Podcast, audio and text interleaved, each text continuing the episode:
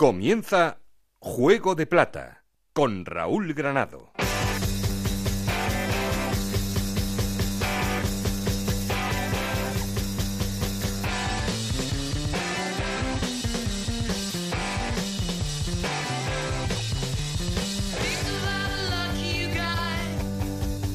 ¿Qué tal? Muy buenas, bienvenidos a Juego de Plata, el podcast de Onda Cero en el que os contamos todo lo que pasa en la Liga 1,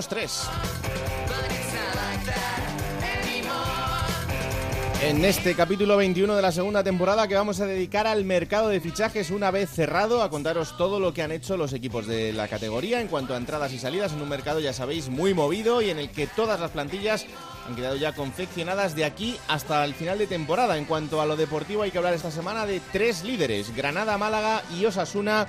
Empatados a 44 puntos son los que encabezan la clasificación. Detrás de ellos, Deportivo de La Coruña, Albacete y Alcorcón en los puestos de privilegio.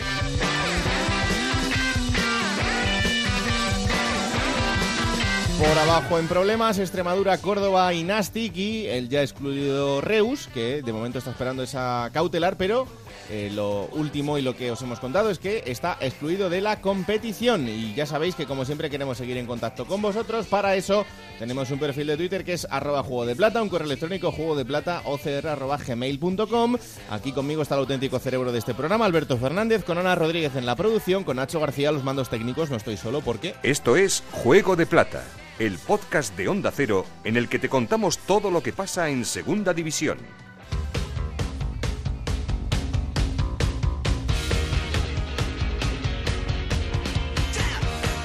Y lo primero que hay que contaros es cómo están los resultados y la clasificación. Ana Rodríguez, ¿qué tal? Muy buenas. Muy buenas, jornada 24 en la Liga 1-2-3 que comenzaba con el empate entre el Málaga y el Almería. Empate a 1, 3-0 victoria del Numancia ante el Lugo, 1-0 ganaba el Rayo Majadahonda al Nastic de Tarragona. 1-3 victoria del Albacete en Córdoba, empate a 0 entre Deportivo de La Coruña y Tenerife, 2-0 la victoria del Mallorca ante el Alcorcón, 2-1 ganaba el Oviedo al Cádiz, 1-0 victoria de Osasuna ante Granada, 0-3 la victoria del Sporting ante el Extremadura y empate a uno entre Las Palmas y el Real Zaragoza. Con estos resultados, el Granada es líder con 44 puntos, segundo el Málaga también con 44 puntos, los dos en puestos de ascenso directo. Tercero Sasuna con 44 puntos, cuarto Deportivo de La Coruña con 43, quinto Albacete con 42 y sexto el Alcorcón con 38 puntos. Estos cuatro equipos jugarían los playoffs por el ascenso. Séptimo es el Mallorca con 37 puntos, octavo el Oviedo con 36, noveno el Cádiz con 35 puntos, decimos el Sporting de Gijón con 33, decimo primero el Almería con 31 puntos.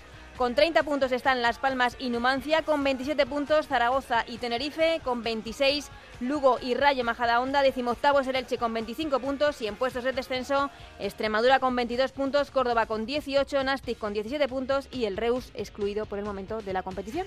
Bueno, pues así está la tabla de clasificación. Eh, empate a uno del Zaragoza está este fin de semana, Ana, en el partido que cerraba la jornada frente al Unión Deportivo de Las Palmas. Bueno, importante seguir sumando. Sí. Las sensaciones del equipo no fueron malas. Un partido No. más se le vio bastante, bastante mejor Bastante que, entero, sí. que hace un mes. Hombre, desde luego, que hace un mes. Lo malo es que no ganamos para sustos, que es, eh, venga lesión, venga lesión, venga lesión. Cuando hay que ir sacando la cabecita, pues se va lesionando gente. Pero bueno, sensaciones positivas. Sí, desde luego que sí. Fin de semana frente al Lugo. Sí. Así que otro partido Están contentos, por importante. cierto, con los horarios por allí, creo. ¿eh? Bueno, ya sabéis que esto es complicado. Al final hay, hay muchos partidos que poner y nunca siempre todos contentos, pero esto va a ser un clásico en primera y en, y en segunda durante toda la, la temporada. Bueno, vamos a arrancar. Eh, esta semana le hemos dado descanso a- al laboratorio de Enrique Martín Monreal. La semana que viene analizaremos con él más en profundidad todo lo que haya pasado. Ya os decía que queremos dedicar este capítulo a lo que ha pasado en el mercado de fichajes y hay que arrancar haciendo una llamada al líder, pero esta semana es una llamada a tres. Esto es como, como en Telefónica, cuando hacéis esas llamadas largas. Y em, como os decíamos, ahí eh, triple empate eh, al frente de la clasificación entre Granada, Málaga y Osasuna. Así que vamos a saludar a los líderes de la jornada. Compañero en Granada, Pedro Lara, ¿qué tal? Muy buenas. Hola, ¿qué tal, Raúl? Muy buena. Bueno, Granada aguanta líder de milagro. Sí, sí, bueno, no sé si hay alguna fórmula que lo apea de esa situación, pero el caso es que, que bueno, ahí está, a pesar de la derrota en Pamplona, a pesar de que la última racha de resultados está siendo verdaderamente negativa, el equipo sigue siendo líder, seguramente por lo mal que lo han hecho los demás. Y, y bueno, y la verdad es que el partido de Pamplona, Raúl, como creo que todo el mundo que lo vio sabe, no fue el mejor partido del equipo. Eh, bajas importantes como la de Montoro, se San Emeterio y la medular, que prácticamente son el pulmón, el, la auténtica clave de este equipo, hicieron que el partido saliera verdaderamente mal y al final pues se perdió porque Osasuna fue mejor y porque mereció la victoria. Mm. A ver cómo lo vio en el Sadar Javier Saralegui. Hola Javier, ¿qué tal? Muy buenas. Hola, muy buenas. Eh, fue superior Osasuna y sobre todo eh, por la dinámica que lleva en las últimas jornadas el equipo que se ha vuelto candidato a todo como venimos contando en, en las últimas dos semanas. Sí, ahí está. Es que si os fijáis, tengo que volver a remitirme otra vez a la semana, a la evolución que está eh, Osasuna. Hablábamos de que había sido el equipo de Iago Barrasate capaz de ganar en un partido trabado, en un partido raro, en un partido de los de los típicos de segunda división, más, más feote, ¿no? Eh, contra el Almería, y entonces eso tuvo su continuidad en el estadio del Sadar. Volvió a salir el Osasuna eh, que esta vez sabe tener paciencia, que está aprendiendo a manejar este tipo de partidos no tan vistosos y a eso se unió pues el planteamiento más defensivo, más reservón que hizo Granada en Diego Martínez y volvió a ser el de calidad de esos en la segunda parte. Así que ahora la diferencia es que Osasuna, además de, digamos, lucirse en casa cuando se puede jugar a fútbol, sabe manejar el otro tipo de, de partidos, los partidos más trabados, y que ha aprendido a tener paciencia para eh, y confianza para saber que de una u otra manera es posible que llegue un gol al final, otra vez fruto de la calidad que hay en los de arriba. Esta vez fue Rubén García con un chut seco, una folla seca, que, que consiguió el tanto del partido. Y la tercera líder, la líder esa, es Isabel Sánchez. Hola Isa, ¿qué tal? Muy buenas. ¿Qué tal? Muy buenas. Bueno, ahí... Comparto liderato hoy, ¿eh? Compartes liderato con eh, estos dos personajes, Granada y, Osasuna. Eh, después de ese empate a uno del Málaga, otro empate más eh, ante una nueva ocasión de, asaltar el liderato y quedarse como, como líder solitario. Y este dolió, hay que decirlo, porque llegó en el tiempo de descuento con ese gol de Luis Rioja, sobre todo porque ya se pensaba que ese 1-0, gracias a ese gol de Adrián, que creo que ha sido elegido entre los mejores goles, porque sí que aquí se vivió como un golazo que adelantaba el equipo en el minuto 13 creíamos que todo iba a ir sobre rueda, pero no, sorprendió el Almería. Y además es que da la sensación de que el Málaga vuelva a recuperar esa sensación que tuvo en algunos partidos, como por ejemplo el que vivió en el Sadar o el que vivió frente al Sporting, de que no se sabe cerrar los partidos y que duele al final cuando ocurren eh, ocasiones como la que se vivió aquí el viernes. Se podría haber alcanzado el liderato en solitario y sobre todo que se podría haber ido el Málaga con una mejor sensación después de ese partido. Debutaba Eric Morán, que hizo un muy buen encuentro, pero dejó Luis Rioja a la Rosaleda fría y a un partido que todavía queda mucho hasta el próximo que se iba en casa y a ver cómo está cómo está esa sensación dentro del vestuario. Aquí la sensación el, el viernes era que se había perdido, ¿eh? Era, se veían caras largas, se veía a los jugadores diciendo que esto no puede volver a ocurrir, se veía eso de decir qué nos ha pasado, porque dolió mucho ¿eh? ese, ese gol de, Rioja el, viernes aquí. Bueno, pues así están los tres líderes. Eh, Pedro, en lo que tiene que ver con el mercado, ¿qué ha hecho el Granada en, en estos meses? Ha incorporado a tres hombres, a Bernardo Cruz, un central, ha salido Pablo Vázquez, un jugador de, del primer equipo que prácticamente no tenía no tuvo presencia durante toda la temporada esta primera vuelta ha llegado Dani Ojeda cedido por el Leganés refuerzo en todo el campo y ha llegado finalmente y después de un desembolso importante Ramón el pista de origen nigeriano del Lugo son las tres incorporaciones que ha hecho Granada para intentar afianzar yo creo que son tres posiciones eh, hasta el momento incluso Ramón Acez no llegó a jugar el otro día en el partido de Pablo son tres posiciones para financiar la plantilla, no como jugadores titulares. Diego Martínez confía plenamente en lo que le ha llevado a ser primero, a esos, esos 11, 12, 13 jugadores fundamentales para él en su plantel. Y, en definitiva, han sido las tres incorporaciones que ha hecho el equipo regional con este mercado. Bueno, pues próximo fin de semana otro envite importante, Granada Deportivo de La Coruña, otro equipo el Depor que está en clara línea ascendente, así que pendientes a lo que pasa en los Cármenes, porque el Granada ya ha entrado en esa zona en la que no puede fallar, porque como os decimos, ha perdido la ventaja que tenía respecto al resto y ya hay otros dos equipos empatados a puntos con él y otros dos equipos que tienen un punto menos y dos puntos menos. Así que trascendental lo que pasa en ese encuentro entre el Granada y el Depor. Gracias, Pedro. Gracias, un abrazo. Un abrazo. Eh, Isa, ¿qué ha hecho el Málaga en este mercado de invierno? Pues ha, llegan, ha hecho cinco fichajes, Selevnov, que ya había debutado y que volvió a jugar también el viernes, Eric Morán, que fue titular en ese encuentro frente a la Almería, con muy buena actuación, aplaudido por la grada y también reconocido ese esfuerzo por el propio entrenador del Málaga Muñiz, Hoy se presenta aquí en Málaga Iván Alejo, que es extremo que llega procedente del Getafe, y del Huesca han llegado Bresancic para cubrir ese lateral izquierdo en el que está ahora mismo Rica debido a esa lesión para larga para largo tiempo que tiene Juancar y llega como tercer portero Werner porque en la salida se ha ido el que venía ocupando esa posición del tercer guardameta, Andrés Prieto, que ha puesto rumbo al Leganés, Juanpi, que se ha ido cedido al Huesca, y Héctor, que ha hecho lo propio, pero en este caso se ha ido rumbo al Rayo Majadahonda. Partido del Málaga el fin de semana en la Rosaleda, nueva oportunidad frente a la Unión Deportiva Las Palmas. Ese será el encuentro que tenga el, el fin de semana el conjunto malacitano, también ya sin margen de error. Gracias, Isa. Un beso, hasta luego. Un abrazo. ¿Y qué ha hecho Sasuna en el mercado, Javier? Pues han salido Miguel Flaño al Córdoba y David Rodríguez cedido al Numancia, que marcó a los 12 minutos de, de jugar, de entrar a jugar. Y ha llegado Robert Ibáñez por segunda vez. Llegó también cedido en el invierno pasado y ha vuelto. Y esa era una de las claves, que si venía alguien eh, que ya conociera también al, al, vestuario y al grupo. Un Robert Ibáñez que ya disputó minutos en el partido del otro día, entró mediada la segunda parte, un poquito antes del gol, en el minuto 27. Eh, volvió a dar muestras de su buen fútbol, de su calidad y de su desborde. Se entendió muy bien con Rubén García y la cosa tenía explicación y es que ambos coincidieron en los equipos cadetes, las categorías cadetes del Valencia. Entonces más o menos ya intuían uno y otro, ya se acordaban de, de, cómo juega el compañero. Así que Robert Ibáñez, única incorporación en invierno, el extremo derecho, aunque jugó por la banda izquierda del Club Atlético Osasuna. Intentará Osasuna buscar la cuarta victoria consecutiva este fin de semana, pero ojo porque tendrá que enfrentarse al Sporting de Gijón en el Molinón, un equipo que también va en franca mejoría después de ganar también este fin de semana, así que otro gran partido el que tendremos en la próxima jornada. Gracias, Aralegui. Hasta luego. Un abrazo muy fuerte. Vamos hasta Oviedo porque el Oviedo es uno de los equipos que mejor lo está haciendo en este 2019. Este fin de semana volvía a ganar, lo hacía 2-1 frente al Cádiz, además en un enfrentamiento absolutamente directo en el que el Oviedo termina por encima, ya es octavo y está a dos puntos de la zona del playoff.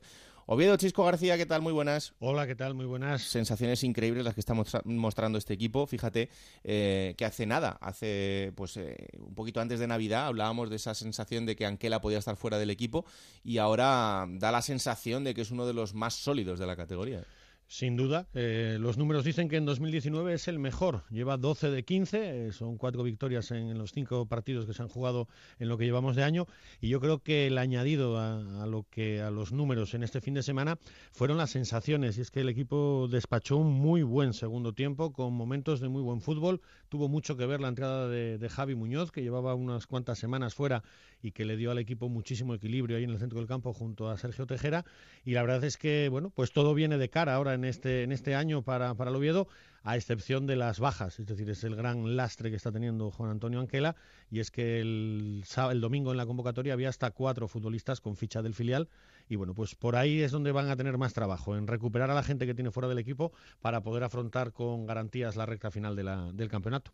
¿Qué tal los chavales? ¿Ves alguno con proyección? Bueno, sobre todo Javi Hernández, es eh, un chico que además, bueno, ese no, no, se puede considerar de la cantera del, del, Real Oviedo, este llegó este verano cedido por el Real Madrid, y, en teoría venía para el filial, había estado la temporada pasada en el Poliegido, y la verdad es que Anquela siempre dijo ya en verano que, bueno, que, le iba a echar un ojo, eh, necesitó de él, lo puso en el partido de Copa y desde ahí ha venido jugando, vamos, ahora es titularísimo en, en, el equipo, bien sea como central, bien sea como carrilero. Es un chico muy joven y yo creo que tiene una proyección fantástica, porque tiene condiciones maravillosas. Debutó Jorge Mier, un chaval de la cantera, que además uh -huh. son hermanos gemelos, son, tiene otro gemelo que está jugando en el filial, los dos son internacionales en las categorías inferiores de, de España y bueno, jugó los últimos tres minutos del partido, pero bueno, poco a poco van asomando y yo creo que hay, hay cosas y sobre todo es que a la fuerza ahorcan, dicen, ¿no? Se queda con 18 fichas profesionales el Oviedo después del, del mercado de invierno, más Javi Hernández, que aunque luzca dorsal del, del filial ya está incorporado a la primera plantilla y vamos, va a ser obligatorio que haya cada semana jugadores del filial en, en esas citaciones de Anquela. Bueno, aunque sea por obligación, una buena noticia. Eh, ¿Qué ha hecho el Oviedo en este mercado? Absolutamente nada en incorporaciones, porque Omar Ramos había llegado antes de que se abriese incluso el mercado, venía para cubrir la, baja que dejaba Aroñíguez y al ser un agente libre, pues se incorporó antes, ya debutó, ya había debutado incluso eh, antes de que de, del parón in, invernal, y lo único que ha hecho fue la salida de Richard Boateng, que se fue cedido al, al Alcorcón, y nada más, no ha incorporado a nadie, eh, por eso te digo, se quedó con 18 fichas profesionales más Javi Hernández y los chavales del Vetusta que están haciéndolo muy bien en Segunda División B y que puede ser la oportunidad para que alguno del salto. Pues así se la tendrá que jugar Anquela hasta final de temporada, pero como os decimos, de momento los números son inmejorables en este 2019. Próxima estación del Oviedo, ir a Elche el fin de semana para medirse al conjunto ilicitano. Gracias, Chisco. Un abrazo. Un abrazo muy fuerte. Vamos hasta la isla, hasta Mallorca, porque el Mallorca también poco a poco se asoma al playoff este fin de semana con una victoria también importante frente al Alcorcón 2-0 en Somos. Y es que lo de el Fortín de Somos parece que ya se está haciendo un clásico. Paco Muñoz, ¿qué tal? Muy buenas. Muy buenas, pues el Mallorca sigue en su línea, eh, no se mueve de la foto nadie, aquí solo se habla por parte del club y del cuerpo técnico y jugadores de alcanzar los 50 puntos para lograr la permanencia, pero la afición evidentemente es consciente que si sigue con esta trayectoria, sobre todo en casa, es cierto que el equipo fuera pues es más irregular, eh, perdió tres partidos consecutivos, luego empató en Cádiz y vamos a ver lo que hace este fin de semana en Albacete. Ahí estará mm, la clave para saber si el Mallorca sigue cerca de los puestos de promoción o incluso ya se vuelve a meter entre los seis primeros, porque una victoria en Albacete le daría seguramente esa posibilidad. De momento, tranquilidad, disfrutando del momento, jugando buen fútbol el conjunto de Vicente Moreno, sobre todo en eh, donde está ganando con solvencia y a ver, mm, después de los refuerzos del mercado invernal, si el equipo da ese salto de calidad fuera de casa para engancharse ya a los puestos de promoción, que repito, es una ilusión desde el Consejo de Administración, desde el cuerpo técnico y desde el vestuario, el mensaje es muy claro, hay que alcanzar los 50 puntos, y el susto de la segunda división B a nadie se le ha ido todavía y quieren asegurar lo antes posible la categoría y a partir de ahí pues soñar con el ascenso a primera división. ¿Qué ha hecho el Mallorca en este mercado de invierno, Paco? Bueno, pues se ha reforzado sobre todo en ataque con uh, Alan Budimir, un delantero serbio que, bueno, pues ya ha marcado su primer gol ante penalti, lo consiguió el pasado domingo ante el Corcón a Loparenca. El susto fue terrible porque estuvo muy cerca Jiménez de parar ese penalti, pero entró, marcó el segundo gol y el club va a recurrir eh, la expulsión, la doble amarilla, para que pueda estar el próximo domingo. También ha llegado Stojkovic, un uh, delantero que tiene experiencia en eh, jugar a Liga de Campeones, viene cedido mm, del Sporting de Braga, estuvo en la Estrella Roja, también debutó el otro día, y el último fichaje, el de Leo Suárez, el jugador del Villarreal, que estuvo cedido en el Valladolid y que ya dio una asistencia de, gol, que finalmente Stojkovic no aprovechó, pero ya demostró su calidad el pasado domingo ante el Alcorcón. Hemos dado muchos movimientos a la parte de arriba, mm. luego jugadores que se han marchado cedidos como Castro al Elche,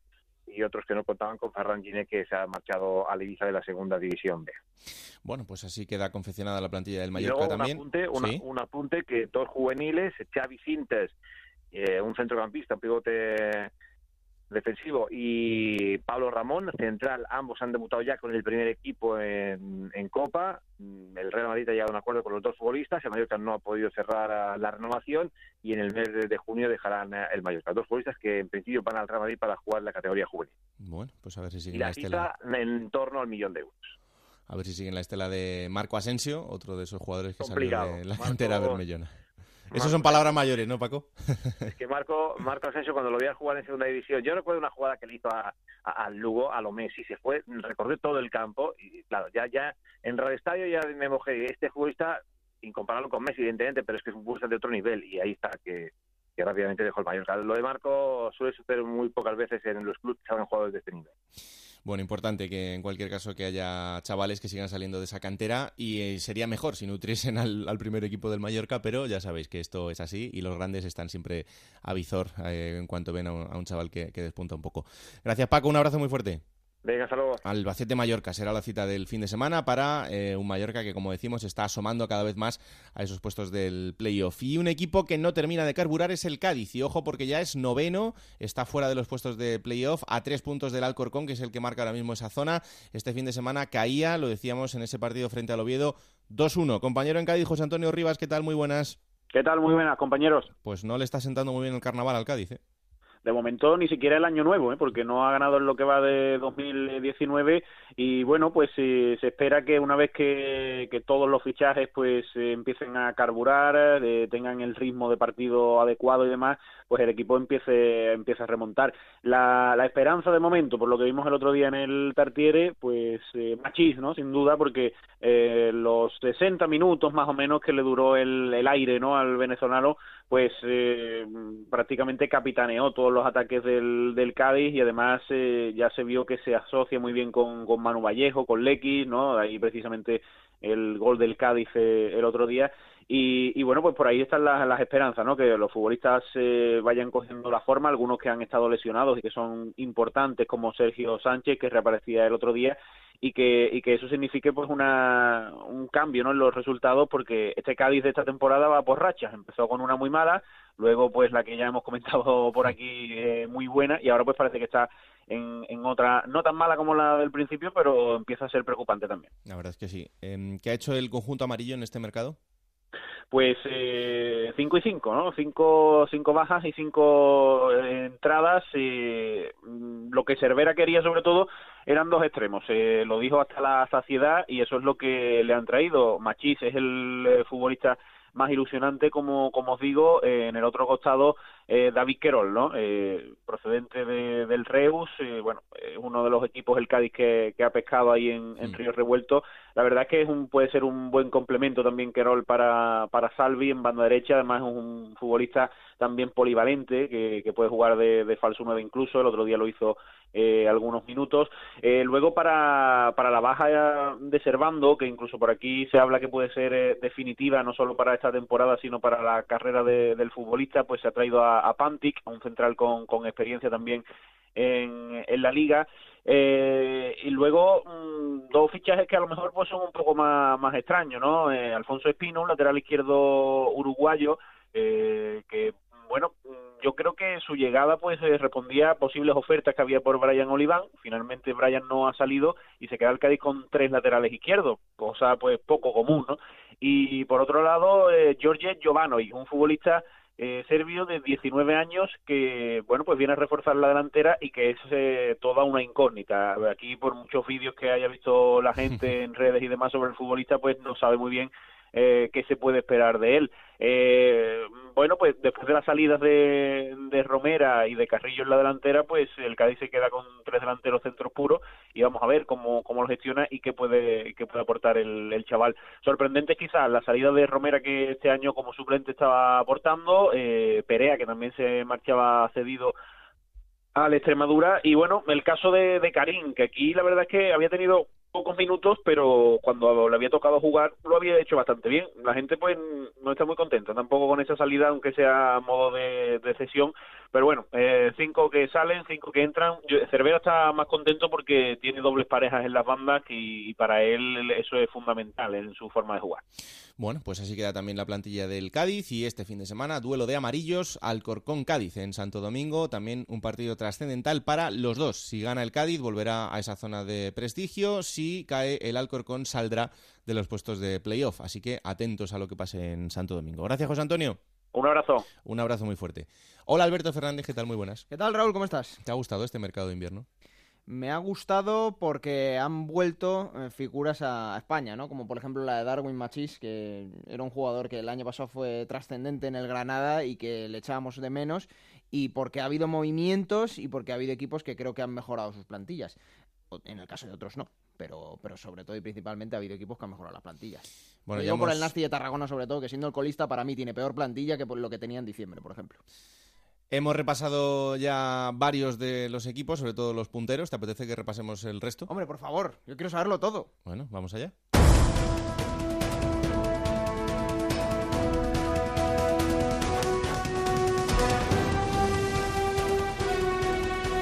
Hemos hablado ya de Granada, Málaga y Osasuna. El cuarto en la clasificación es el Deportivo de La Coruña. ¿Qué ha hecho en el mercado, compañero Alberto Gómez Coruña? En el Deportivo hubo dos movimientos de salida y dos de entradas para cubrir esos huecos. Salieron cedido Gerard Valentín al Club Deportivo Lugo y Carles Hill, traspasado al New England Revolution de la MLS de Estados Unidos. Para cubrir su hueco llegaron Íñigo López, central, con la Carta de Libertades de la Extremadura, y también llegaba Matías Nahuel, cedido con opción de compra desde Olympiacos. Además, el Deportivo rescindió el contrato de Alventosa, que estaba cedido en el Nastic de Tarragona, y dio el ok a las cesiones de Roland desde el Leganés al Alavés, de Francis desde el Elche a la Nortosis de Chipre. Gracias Alberto. Quinto es el Albacete que ha hecho el conjunto manchego, compañera Juan y Serrano. ¿Qué tal? Muy buenas. Seis salidas y cinco incorporaciones es el resumen de los movimientos que ha llevado a cabo el Albacete Balompié en el mercado de invierno. Decían adiós a la disciplina blanca Adri Gómez y Chus Herrero y también los cedidos Paulo Víctor y Matías Olivera. Sorpresivamente Alfredo Ortuño, fichaje estrella del Albacete, se marchaba cedido al Extremadura en busca de minutos, aunque el adiós más inesperado era el del centrocampista John Erice, titular indiscutible, pero que decidía probar su en la Major League canadiense. En el capítulo de fichajes, el Albacete se ha reforzado con Álvaro Peña, el centrocampista del Alcorcón, el lateral Borja Herrera, libre tras la expulsión del Reus, Muntari, al que actualmente se encontraba sin equipo, y también ha sumado a su plantilla al mediocentro Dani Torres y al extremo Balú Tabla, cedidos por Alavés y Fútbol Club Barcelona respectivamente. Sexto es el Alcorcón que ha hecho el conjunto alfarero, Alberto. Pues dos y dos. Eh, ya han llegado dos fichajes, uno Fran Sandaza, Trotamundos que vuelve a la Liga Española, el delantero que llega libre y Richard Boateng, cedido por el Real Oviedo en el centro del campo alcorconero para cubrir la baja de Álvaro Peña. Lo decía Juani, baja sensible para el equipo de eh, Cristóbal Parralo, acaba contrato a final de temporada y se ha marchado un rival directo como el Albacete. La otra baja es la de John Errasti que no contaba para Parralo. Hasta aquí el playoff, ya os hemos hablado también de Mallorca, Oviedo y Cádiz, saltamos hasta el Sporting de Gijón, compañero en Gijón, Juan Gancedo, ¿qué ha hecho el equipo? Hola compañeros, el Sporting movió ficha el último día, fichó tres jugadores, Aitor García, cedido por el Cádiz, después de recuperar el Rayo Majadahonda, aunque en realidad estamos hablando de un traspaso, va a pagar en torno a un millón de euros por él y a partir de junio va a firmar por cuatro temporadas con el Sporting. Ibi López, el futbolista que está cedido por el Levante en el Valladolid, que también vuelve al Levante y le cede al Sporting y Alex Alegría, el jugador que pretendía ya en el mercado de verano, que prefirió irse al Rayo y que la ausencia de minutos le ha eh, hecho venir ahora a Gijón. No hubo ninguna salida, salvo la de Neftalí, pero era un futbolista con ficha del filial que se marcha cedido al Córdoba. Y eso sí, director deportivo Miguel Torrecilla espera todavía alguna salida en aquellos mercados que aún no han cerrado el plazo de inscripción de jugadores.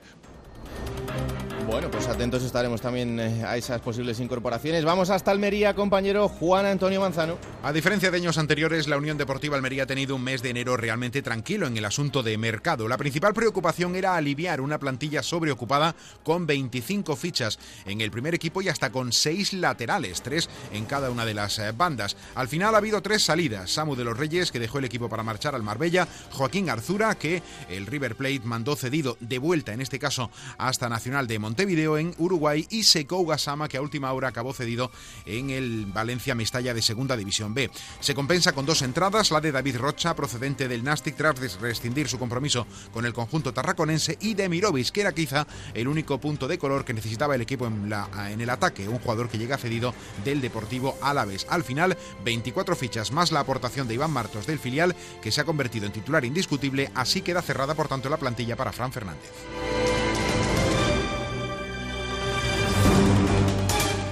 Soria, Numancia, Pachirigoyen. El Numancia ya tiene los cuatro efectivos que quería y los cuatro jugando al fútbol en el equipo del once inicial. O al menos tres de ellos, porque Gusledes lo hizo a lo largo y ancho de este último encuentro ante el Lugo. Pero Eric Osede, Ganea y David Rodríguez han llegado y han besado el santo. A mayores, el ex delantero centro de Osasuna llegó y a los 11 minutos marcó su primer gol con el Numancia.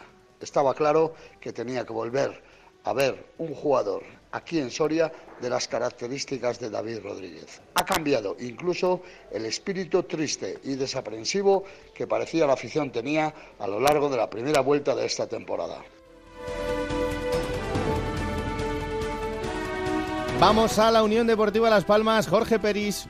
Hola Raúl, ¿qué tal? Muy buenas tardes. Aquí han sido dos fichajes y tres bajas las que ha conseguido la Unión Deportiva Las Palmas en el mercado de invierno. El primer fichaje estaba cantado, aunque no deja de ser un fichaje impopular para la afición, es el de Aitami Artiles, el que fuera central del Córdoba, el Gran Canario que regresa a su casa un año después. El segundo y último fichaje, el del medio centro serbio de la Estrella Roja, Cernic. Ninguno de los dos, ni Aitami ni Cernic, ha sido incluido en la lista de convocados para el partido que ayer jugó Las Palmas en casa ante el Zaragoza. Las bajas sí que llaman la atención sobre todo la de Tana, que se va al fútbol chino, aunque en calidad de cedido, porque parecía que iba a estar ligado siempre Tana a la Unión Deportiva Las Palmas, a pesar de su pobre rendimiento. Las otras bajas, las del canterano Diego Parras al Murcia y las del futbolista nacido en Mali, Saco, que irá a jugar al fútbol turco. De una isla a la otra, Tenerife, compañero Yendi Hernández. El Club Deportivo Tenerife ha sorprendido con fichajes de gran nivel. El mediapunta Borja Lasso, el ex del Sevilla, mucha creatividad entre líneas. El joven serbio Uros Rasic, cedido, mediocentro defensivo de jerarquía que pertenece al Valencia. El defensa Mauro Dos Santos, central argentino con experiencia en primera, en el Leganés, en el Eibar o en el Almería. También Isma López, un carrilero zurdo, ex del Sporting, que estaba jugando en Chipre. Y por último, la apuesta del delantero argentino Fernando Raqueta Coniglio. Cinco fichajes de Víctor Moreno para el Tenerife y cuatro bajas. Brian Acosta, que se marcha a la Major League Soccer, al Dallas. El veterano argentino Lucas Abeldaño, que firmó en la U de Chile. Joao Rodríguez, el colombiano descartado por Oltran. Y por último, el africano Chilunda, que ha encontrado acomodo en Segunda B. Chilunda jugará cedido en el Izarra. Vamos a Zaragoza, Rafa Feliz. Las bajas del Real Zaragoza en este mercado de invierno han sido las de Perone, que ha marchado a Extremadura, Bufa a Chipre, Raí a Ibiza y Jason Medina, que ha vuelto a su país, a Colombia, para jugar en el América de Cali. Mientras, las llegadas ha sido la de Guitián por sustitución de Gripo por lesión de larga duración y como fichajes el de Chechu Dorado, procedente del Rayo Vallecano, y Miguel Linares, de procedente del Reus. Con estos jugadores acabará la temporada el Real Zaragoza. Lugo, Juan Galego. Saludos. El Club Deportivo Lugo ha incorporado a cinco futbolistas en este mercado invernal. Gerard Valentín, cedido por el Deportivo, Lebedenco por el Carpati, también a Tete Moreno y a Manu Barreiro del Nasti de Tarragona y a Tony Martínez, cedido por el West Ham inglés, aunque estaba jugando en el Rayo Majadahonda. Por contra, el conjunto lucense dio un total de seis bajas. Craves, que se marchó a Primera División al Leganés, Bernardo Cruz y Ramón Acid al Granada y tres jugadores que se marcharon a la Segunda. Es el caso de Borja Sagemetello a la Cultural Leonesa, Guille Donoso a la Ponferradina, en este caso cedidos, y por parte del Córdoba se acabó la cesión de Jonah Mejía, que a su vez se marchó al Hércules Alicante. ¿Qué ha hecho el Rayo Majadahonda, Alberto? Ha fichado a cuatro futbolistas, un mediocentro, Aristóteles Romero, el venezolano cedido por el Crotón italiano, y tres delanteros, Dani Romera del Cádiz, Héctor Hernández del Málaga, aunque pertenece al Atlético de Madrid, y Manu del Moral, que rescindía con el Nasti de Tarragona y fichaba por el conjunto majariego. Se han marchado seis futbolistas, Jorge García Torre al Langreo, Tony Martínez, lo decía Juan, se ha marchado al Lugo, Jason al Murcia, Álvaro Bustos al Pontevedra, Nico Esquiapacase, que volvía de esa cesión con el Atlético de Madrid, y la baja más sensible para Antonio Iriondo, la de Aitor García, ya lo contaba Juan Gancedo, que se ha marchado al Sporting de Gijón. Elche, Monserrat Hernández. Para el Elche Club de Fútbol, el principal movimiento se produjo el último día del mercado con el traspaso previo pago de su cláusula de rescisión de 4 millones de euros de Soricaba al Dijon francés. Ahora tiene todo el mes de febrero por delante para encontrarle un sustituto. En fichajes han llegado siete, Karim Azamun del Cádiz, Jesús Olmo, Edgar Badía y Alfred Planes del Reus Deportivo, Dani Calvo cedido del Numancia, Carlos Castro del Real Mallorca y Nacho Gil que desde septiembre estaba entrenándose con el Elche. En el capítulo de bajas, Francis Uzojo se ha marchado a la Liga Chipriota, Chuca al Villarreal B, Redru al Racing de Santander, Zotco al Lleida, Provencio al Ibiza y Soricaba traspasado al Dijon francés. Y vamos con los tres que están en descenso, empezando por el Extremadura, Juan Romero. Hola Raúl, muy buenas. El Extremadura, como todos saben, ha sido el equipo que más se ha reforzado en este mercado invernal. Hasta 12 jugadores han llegado a la disciplina del equipo de Almendralejo. Aparece el veterano Casto en la portería. En defensa varios refuerzos. Fran Cruz, Ángel Bastos, Lolo González o el brasileño Bruno Peroni. En el centro del campo Nando García del Alavés, Pedro Chiribella del filial del Liverpool y sobre todo José Antonio Reyes, que procede del fútbol chino y que todavía no ha podido debutar por problemas con el transfer. Y en la parte de arriba, Alberto Perea, el ucraniano con pasaporte alemán Dani Sahin, con experiencia en la Bundesliga, y Alfredo Ortuño, el yeclano que procede del Albacete. Y en cuanto a salidas, también ocho salidas. En Zorrenela, que ha rescindido el contrato, Borja García, defensa cedido al Logroñés, Marcelo Yalo, Manu García, el portero, cedido a la Ponferradina y sobre todo el catalán Enrique Gallego, el pichichi de la categoría con 15 goles, que ha sido fichado por el Huesca por unos 3 millones de euros. ¿Qué ha hecho el Córdoba, Antonio David Jiménez? El Córdoba ha ido al intercambio de cromos en el mercado de invierno, es decir, salieron siete jugadores de su plantilla y han llegado otros siete, entre los que marcharon Bamboca a Israel, Jovanovic a Arabia Saudí, Aitami y Eric Expósito a la Unión Deportiva Las Palmas, Valentín al Recreativo de Huelva, Sebas al filial de Valencia y Galán al Huesca. Llegaron Carrillo, Flaño, Herrero, Bodiguer, Neftali, Menéndez y Carbonel, la mayoría o cedidos o con contratos cortos, salvo en el caso de José Ángel Carrillo. Por cierto, que el Córdoba ingresó 5 millones de euros porque vendió a Guardiola y Aguado al Valladolid, Galán al Huesca y Jovanovic al Alfatet, aunque es cierto que como no va a computar ese dinero hasta el principio de la próxima temporada, el conjunto blanquiverde, como hemos dicho al principio, solo ha podido ir al intercambio de cromos. Y por último, el Nastic de Tarragona, Pedro Rodríguez. ¿Qué tal? Pues el Nastic ha realizado hasta 21 movimientos en total durante este mercado de invierno. 11 bajas ha sufrido el conjunto grana, la mayoría con rescisiones de contratos y otras con finalización de cesiones, entre las más destacadas las de Alventosa que volvió al Deportivo, Manu del Moral camino de Majada Honda o la de Manu Barreiro traspasado al Lugo. Respecto a las llegadas, hasta 10 incorporaciones ha realizado el equipo de Enrique Martín, las más destacadas las de Abdel Barrada o la cesión de Pipa por parte del español. El centrocampista Tione y los centrales Noguera y Miquel Villanueva han reforzado la parte defensiva de un equipo que cuenta aún con tres fichas libres en la plantilla, una plantilla que debe luchar por conseguir una complicada remontada para salvar la categoría.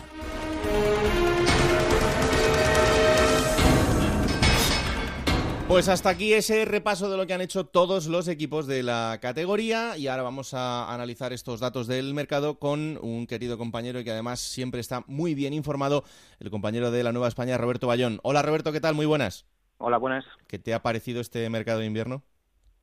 Bueno, pues una locura, yo creo. No sé si estaba escuchando hacer el, resumen de, de, las bajas y de las altas. No sé si Titi es el resumen global al principio o no, pero salen 140 bajas en segunda división y 115 altas, que son una barbaridad. Son casi 6 o 7 bajas por equipo y, y 5 o 6 altas, que es medio, o sea, 25% del equipo. Mm, sobre todo sorprende, por ejemplo, eh, Extremadura con 11, Nastic con 10. Son muchísimos eh, eh, caras nuevas para, para, la segunda parte de, una temporada en la que, evidentemente, em, los equipos quieren salir de ahí, sobre todo estos dos que están en una zona difícil, pero con el control económico y con todo lo que esto supone, con la ingeniería que hay que hacer para que todo encaje, sorprende ¿no? que haya tantas incorporaciones. Mm, bueno, sorprende entre comillas. Es los traspasos de, este mercado de invierno son los que hacen que, se mueva el mercado. Eh, mira, nosotros vamos a publicar mañana un artículo muy interesante sobre, sobre estos temas y para que te des una idea, un adelanto. Eh, eh, todo el mundo piensa que el Extremadura es un equipo económicamente de la zona baja mm. y sin embargo con el traspaso de Enrique Gallego tiene la misma posibilidad económica que equipos como el Real Oviedo o el Cádiz. Claro. Entonces, eh, claro, tú miras el de Extremadura desde el prisma de equipo modesto, cuando sin embargo tiene una capacidad económica, gracias al traspaso de Enrique Gallego, que es de la zona media o alta. Entonces, todos los equipos que hayan realizado traspasos en el mercado de invierno, pues eh, tienen la ventaja de, poder fichar. Y los que lo intentan aprovechar, evidentemente, son los equipos que están en una situación clasificatoria, que en realidad no es que lo aprovechen, yo creo que se vuelven locos con, con los traspasos, porque te digo, lo de la Extremadura es una locura absoluta. Eso le va a pasar, por ejemplo, al Elche, ¿no? Con ese traspaso de Soricaba, otro de los importantes, yo creo que el más junto al de Enrique Gallego, cuatro millones de euros por el, por el futbolista, eh, y claro, esto te, dispara en cuanto al presupuesto. Bueno, en el caso del Elche es un caso especial, es que te digo, el, tema económico es muy particular, cada equipo tiene sus particularidades. En el caso del Elche de Soricaba me parece que se lleva Hacienda a la mitad, así que solamente serían dos millones de euros y la situación del Elche económica es tan mala que probablemente la liga no le ha permitido gastar demasiado de ese dinero. Hmm. Entonces, eh, es un caso distinto, por ejemplo, del Extremadura, que por ejemplo ingresó los 3 millones de euros de Enrique Gallego y la liga le concedió le permitió gastar esos 3 millones perfectamente ahora mismo. Sin embargo, el Elche, eh, yo creo que no. El Elche va a tener un aumento de tope salarial pequeño, pero, pero bueno, oye, todo, todo sea bienvenido. No, no, desde luego. Luego está el caso Raúl del Córdoba, lo ha dicho Antonio David, que percibe también ese dinero por el traspaso de Sergio Guardiola, pero Sí. le va a llegar prorrateado y ahora tampoco percibiría una gran cantidad. No, y hablamos además también, Roberto, de un equipo como el Córdoba en el que la economía eh, no pasa ni mucho menos por su mejor momento y también eh, este dinero casi todo es para, para reducir deuda, claro. Yo te digo, es una pena porque nosotros vamos a publicarlo mañana, eh, muchos datos de este tipo, y entonces no te puedo adelantar mucho, pero, pero por ejemplo, el Córdoba. El Córdoba eh, es muy importante al tema del gasto que permite la Liga, que la Liga no solamente influye en y gastos, sino también el tema de tesorería. Entonces, si el Córdoba no recibe, eh, aunque haya vendido por, por ejemplo, una barbaridad, 6 o 7 millones de euros, si ahora mismo solamente recibe uno, la Liga solamente le va a computar ese, un millón de, ese millón de euros.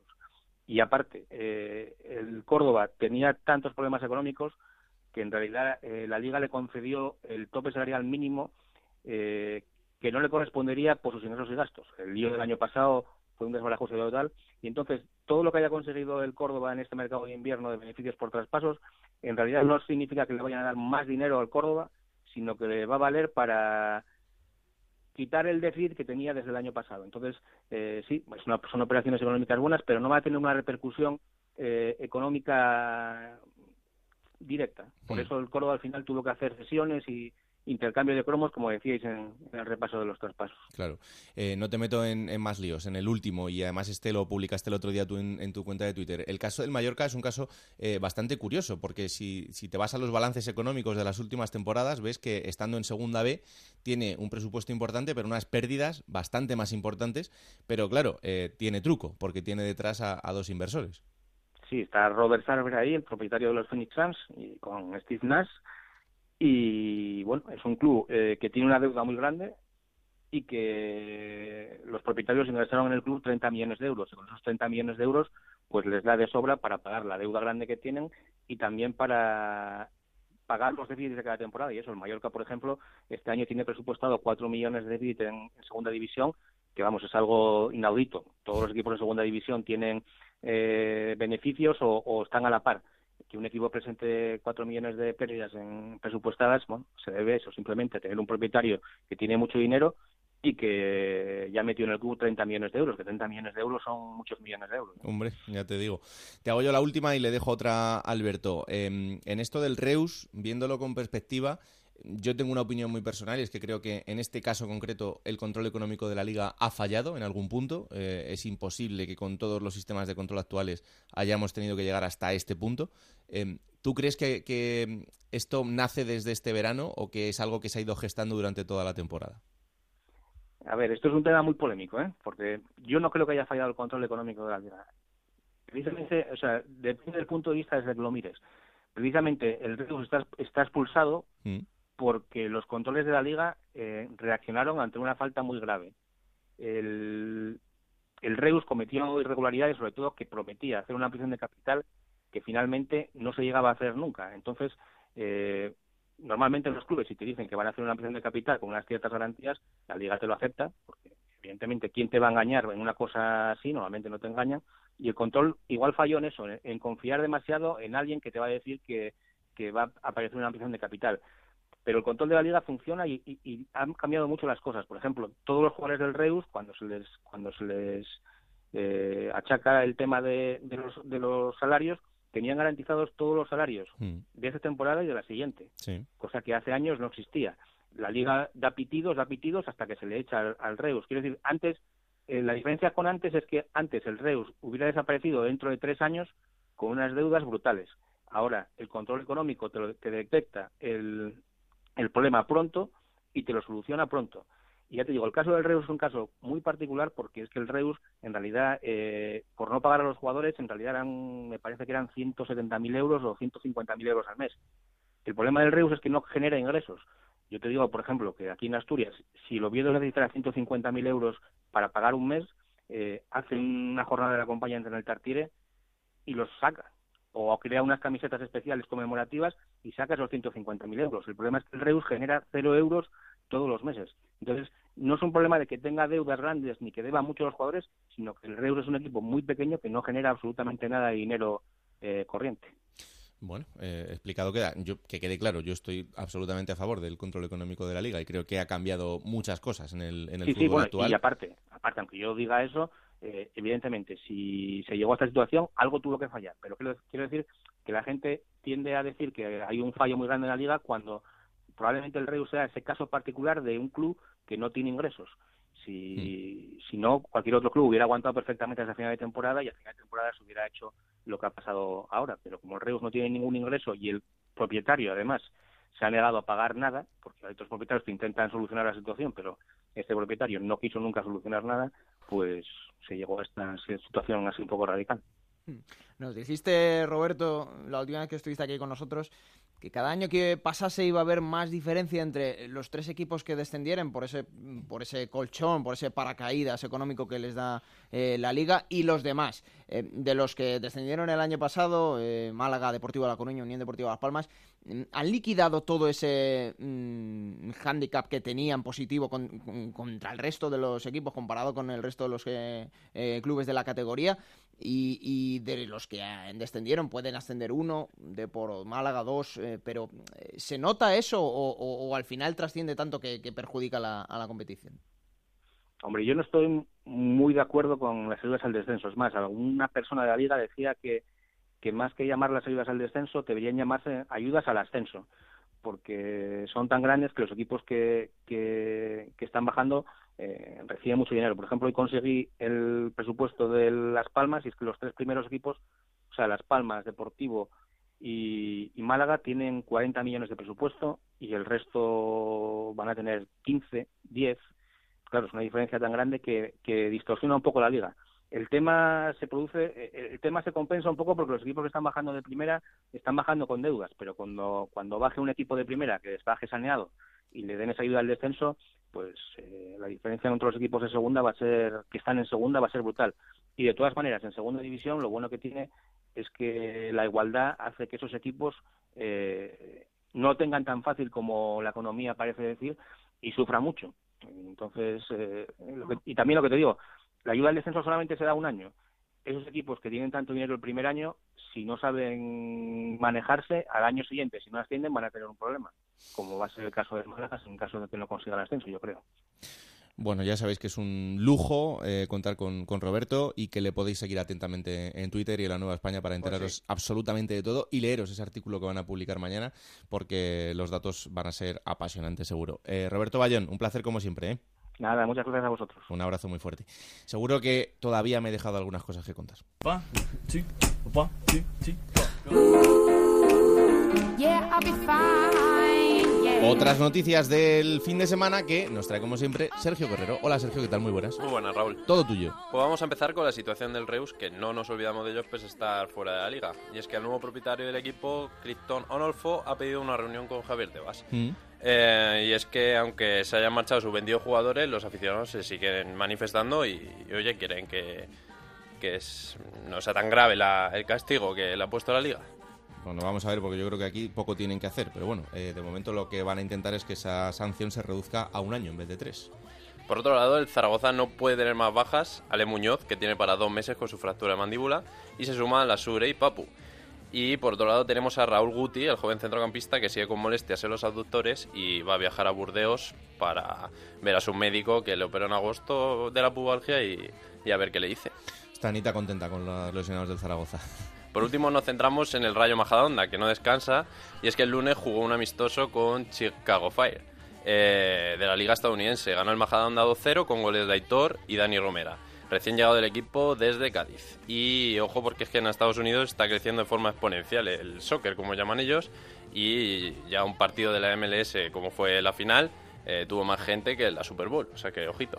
Sí, la verdad es que está creciendo mucho el, el fútbol en Estados Unidos y también eh, llevándose jugadores desde la Liga Española hasta, hasta allí. Te digo una cosa, Raúl, del Adelante. Rayo Majadahonda, fíjate, para lo calmado que es Antonio Iriondo, el otro día, eh, hay un poco de soslayo, pero le lanzó un dardito a Aitor García, en esa operación a tres bandas, ya lo hemos dicho, entre Sporting, del Gijón, Cádiz y Rayo Majadahonda, Aitor García, le comunica al Rayo Majadahonda el mismo día 31 por la mañana que tiene una oferta del Sporting y que se quiere marchar, eh, cosa que le hace un roto a- al equipo porque era uno de los mejores jugadores y Antonio Iriondo dijo que en esa operación quedan contentos los tres y que él cree que ha ganado el Rayo Majadahonda con la llegada de Dani Romera y la salida de Héctor García. O sea que queda ahí, ¿eh? estas cosas de intrahistoria de, de lo- de los Palitos, traspasos. los palitos. Venga, vamos a jugar, anda.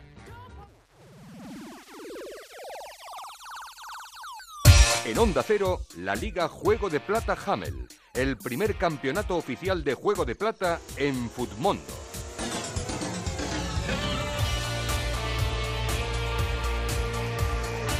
No, he vuelto a una pírrica cantidad de 47 puntos eh, esta jornada. Pero bueno, esto ya como no hay por dónde cogerlo. pues, Bueno, ya por el ego, eh, ¿no? El honor de cada uno. Sí, sí. 53 puntos he hecho yo. Me ha dado 11 puntos precisamente Aitor García, que debutó Sí. con esa jugada que acaba en gol. 11 puntitos, pero el resto muy flojo, Raúl. Ha ganado la jornada de Futmundo, Juego de Plata, Manuel.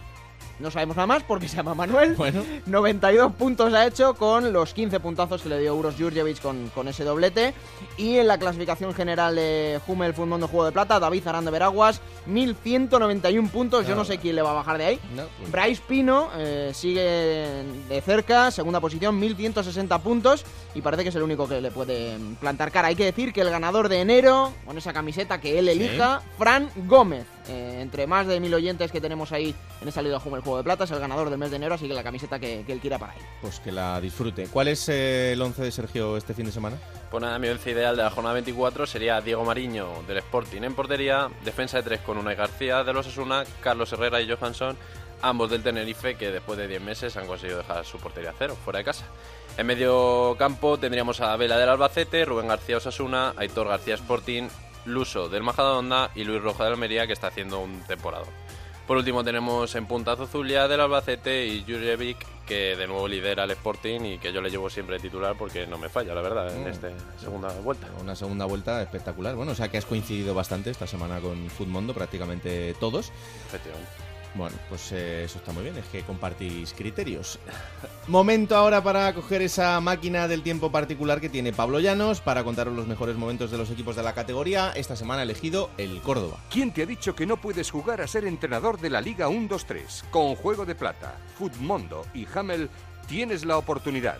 No pierdas más tiempo. Únete a la Liga Juego de Plata Hamel y juega con nosotros.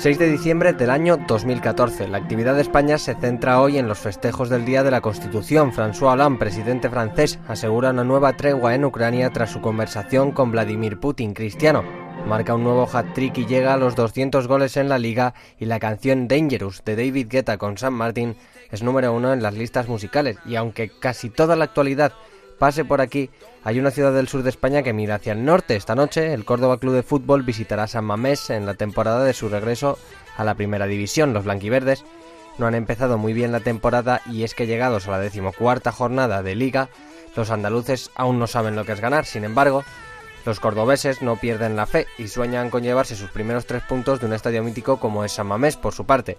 El Athletic llega noveno a la cita, con la idea de pelear hasta el final por entrar en competiciones europeas, los rojiblancos no han empezado bien en la liga y acusan el esfuerzo de haber eliminado al Nápoles en la fase previa de la Champions. A las 6 de la tarde, el colegiado Jaime Latre pitaba el comienzo del partido. El Córdoba, dirigido por Dukic, que había sustituido al Chapi Ferrer, salía con Juan Carlos en la meta, Campabadal, Íñigo López, Pantich, Pinillos, David, Luso, Borja, Fidel, Abel y Giras. Enfrente, el Athletic de Valverde, los Leones salían dormidos y el Córdoba aprovechaba las dudas de los vascos para hacerles daño. Los andaluces aprovechaban los continuos errores en los pases de los rojiblancos y en uno de esos despistes. Beñat, llevábamos algunos minutos de posesiones largas del Córdoba y ahora turno para ojo a ese regalito que puede suponer el primero del Córdoba Aguilas. Gol, gol, gol, gol, gol, gol, gol.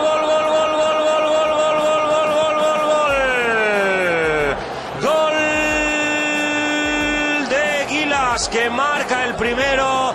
Vaya regalito para el argelino que se marchó como un rayo hacia arriba y no perdonó para poder encarar a Orca Iraizoz y marcar el primero del partido. Se pone por delante en el marcador el cuadro cordobés. Vaya pelota atrás que acaba soltando, creo que es Beñat o Iturraspe y que finalmente ahí lo vemos, es Iturraspe que no calcula bien y le acaba regalando la pelota a Aguilas. Este gol significaba la primera victoria del Córdoba en la categoría de oro del fútbol español. Al final de la temporada, los blanquiverdes regresaron a la segunda división, no sin antes dejar por el camino bonitos recuerdos para sus aficionados de su corta pero intensa estancia en primera. Plata o plomo. Soy el fuego que arde. Pues tú dirás. Bueno, eh, el plomo se lo vamos a dar a alguien que, si dudábamos de que algún futbolista podía alcanzar a Itami con mayor número de expulsiones, eh, le ha igualado Fali, el central del Nastic, que volvía, después de estar sancionado por una cartulina roja, el otro día contra el Rayo Majadahonda, volvió a ser expulsado, dejando de nuevo a su equipo con 10 en una situación muy crítica, y Enrique Martín evidentemente mostró su enfado con él porque eh, no aprende Fali, y lo dijo tal cual, no aprende, y este tipo de situaciones perjudica a todos, así que el plomo para Fali. Yo le he dejado descansar a Enrique este fin de semana porque Sí. digo, va a estar, va a estar, la vacaciones. cosa, va a estar la cosa calentita. Pero bueno, la semana que viene ya, con la perspectiva de dos semanas, habrá que preguntarle y a ver si Fali está en el 11 de este fin de semana porque La semana que viene, por lo pronto, no va a estar. se, se la está, se la está jugando, se la está jugando. Y la plata. La plata, fíjate, lo decía Sergio, ha habido dos jugadores que han hecho doblete, Zozulia del Albacete y Jurjevic del Sporting, pero para mí el jugador más trascendente que ha marcado el gol más importante porque era el partidazo de la jornada de Osasuna Granada, Rubén García, que cada vez está mejor, hizo el gol clave, le ha dado los tres puntos a Osasuna, que es eh, coliderato, y la plata para Rubén García. Yo no le llevo la contraria porque le doy por perdido, pero si no estás de acuerdo algún día, tú se lo dices tranquilamente. tú sin problema. Yo le increpo enseguida. No, no, no, no, eso es lo que tienes que hacer. Vamos ahora a conocer a otro jugador de la liga de la manera en la que solo sabe, Gonzalo Palafox. Esta semana ha elegido a Manu Vallejo. El test de Gonzalo Palafox. Un recuerdo de niño. Pues cuando jugaba en Chiclana, con mi grupo de amigos, por así decirlo. Un animal con el que te identifiques. ¿Qué te puedo decir? Un águila quizás. Un referente futbolístico. Mi padre. Tu primera camiseta de fútbol. Pues seguramente eh, me acuerdo que tenía del Cádiz esta que llevaba Teca, ¿no? La publicidad puede ser, hace bastante tiempo. ¿Sois de videojuegos en el equipo? Mm, sí, el Fornite no tanto, pero el, el FIFA sí, sí que suelo jugar. Hay algunos más de Fornite, yo no, yo de FIFA. ¿Qué equipo te pides? Madrid, quizá la liga inglesa, Chelsea, me gusta, Manchester City. ¿Una serie que sigas o una serie favorita? Eh, yo de serie soy poco, Aida. Un defecto. Tengo mucho, pero eh, que tá- tácticamente pues debo de mejorar. Una cualidad. No sé, el gol quizás. Una manía. No soy mucho de manía, quizás sal- eh, al salir al campo dar tres pasos primero con la derecha, pero poca cosa. ¿Tu película favorita? El niño, La canción que más suena en el vestuario. eh, Bubalú puede ser, creo que es de Bubalú, creo que es ahora la que suena mucho. Lo más importante en la vida es... Tener salud para disfrutar de los buenos momentos.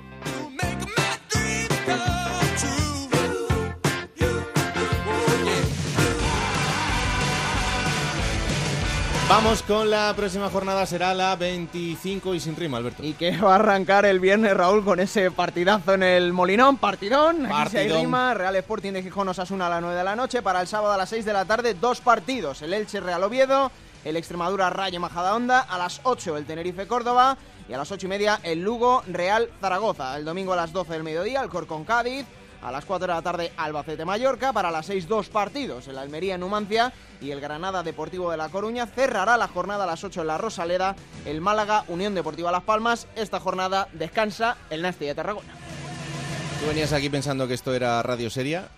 Mm, bueno. es todo lo que hay. No, Ya me voy aclimatando. Pensaba esto, que al ¿eh? segundo programa ya no iba a volver. no busques otra cosa porque aquí estamos fatal de la cabeza. se- seguiré haciendo campaña por Yujevi para que le dé un- una plata. No, Yuca, no. ¿no? Yuca, como le llaman Yuca, algunos. yuca, sí.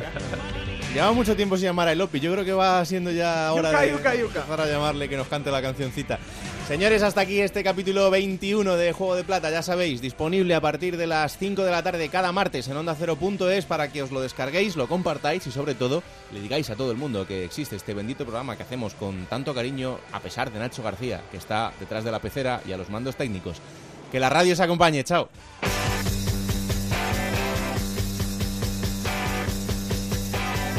Raúl Granado, Alberto Fernández, Ana Rodríguez. Juego de Plata.